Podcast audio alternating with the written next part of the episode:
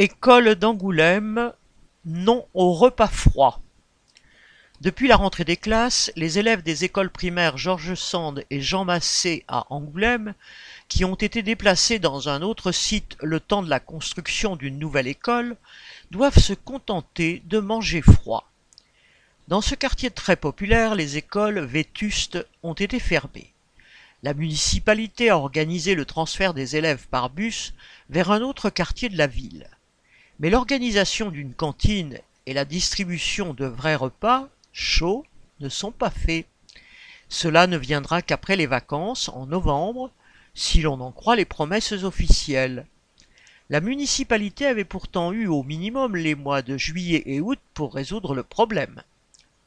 En outre, les élèves n'ont pas accès aux toilettes qui sont fermées à la sortie des classes de l'après-midi, et certains se sont déjà soulagés dans les bus de retour. Tout cela n'est pas admissible.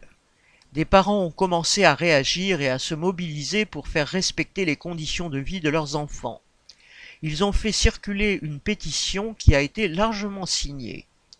Une délégation de mères de famille s'est rendue à la mairie d'Angoulême pour exprimer ses doléances à des représentants de la municipalité. Ceux-ci étaient mal à l'aise, mais aucune mesure immédiate n'a été mise en œuvre. Ces mères de famille doivent rencontrer une mère adjointe mercredi 12 octobre. Mais jour après jour, les enfants n'ont toujours pas de repas chaud et cela devient de moins en moins supportable. L'action collective va devoir se renforcer. Correspondant Hello.